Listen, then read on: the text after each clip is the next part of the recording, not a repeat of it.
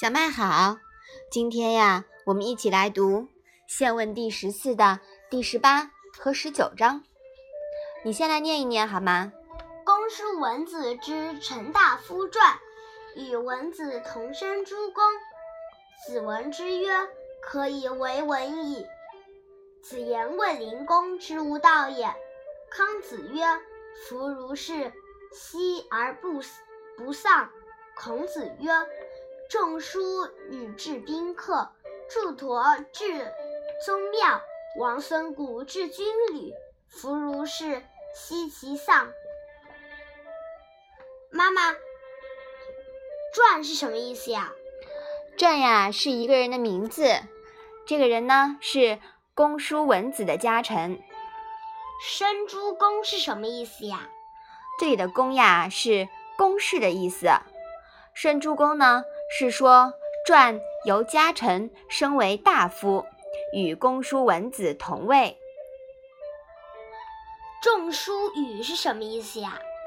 仲叔语呀，就是孔文子，他和后面提到的祝佗、王孙谷都是魏国的大夫。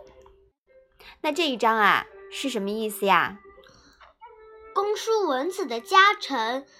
传和文子一同做了魏国的大夫。孔子知道了这样事以后，说他死后可以给他文的谥号了。孔子讲到卫灵公的无道，季康子说：“既然如此，为什么他也没有败亡呢？”孔子说：“因为他有仲舒语接待宾客。”祝陀管理宗庙祭祀，王孙谷统帅军队，像这样怎么会败亡呢？嗯，这个案例呀，说明了魏国的贤人很多，是吧？嗯，魏国的政治比较清明。魏灵公在位数十年，魏国文武之臣人才济济，国民人口众多，也说明了魏灵公并非真的无道。反而是一个难得的明君。下面呀，就提到这件事情。孔子说卫灵公无道，直接原因呢是卫灵公宠幸后宫男子，贪图女色。男子我们之前也说也提到过，对吗？嗯嗯。那这样子的做法呢，也许是有违人道，但是呀，是人之本性，繁衍生息的本能。也不难理解，在古代呀，如果不结婚生子，是会被认为违道的，也是不孝的。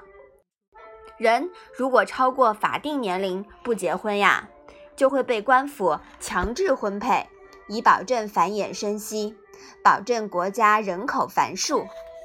按照《礼记》所规定的男女成年标准来理解，古代嫁娶年龄。一般标准是男的二十岁，女的十五岁。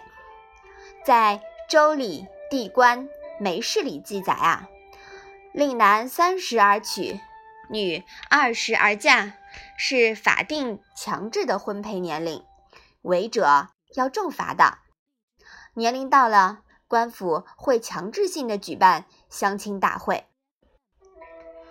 在《晋书·武帝纪》里面记载啊，司马炎在太史九年冬十月要求，稚女年十七，父母不嫁者，使常例配之。意思是说呀，女孩子到了十七岁了，如果父母不把闺女嫁出去，地方领导就要给她找老公，逼她强行嫁人。到了南北朝呢？如果女孩适龄不出嫁，还犯法，家里人呀都要跟着坐牢。这就是《宋书·周朗传》里面说的：“女子十五不嫁，家人坐之。”所以说呀，古代人呀，把婚配、把繁衍都看得很重的。因为我们中国其实自古以来都是一个农业大国，对吗？嗯。那么。我们去种地呀，都是需要人的，对吗？嗯嗯，所以需要很多很多的人力去开枝散叶，而且呢，在古代啊，征战很多，那打仗都需要人，对吧？嗯嗯，所以啊，理解了我们古代社会的本质，也就不难理解为什么古代人呀把结婚这件事情看得这么重了，是不是很有意思啊？嗯，好，我们把这两章啊再来读一下。书文子之陈大夫传，与文子同生诸公。子闻之曰：“可以为文矣。”子言卫灵公之无道也。康子曰：“夫如是，息而不丧。”孔子曰：“仲叔与至宾客，祝佗至宗庙，王孙谷至军旅。夫如是，息其丧。”好的，那我们今天的《论语》小问问呀，就到这里吧。谢谢妈妈。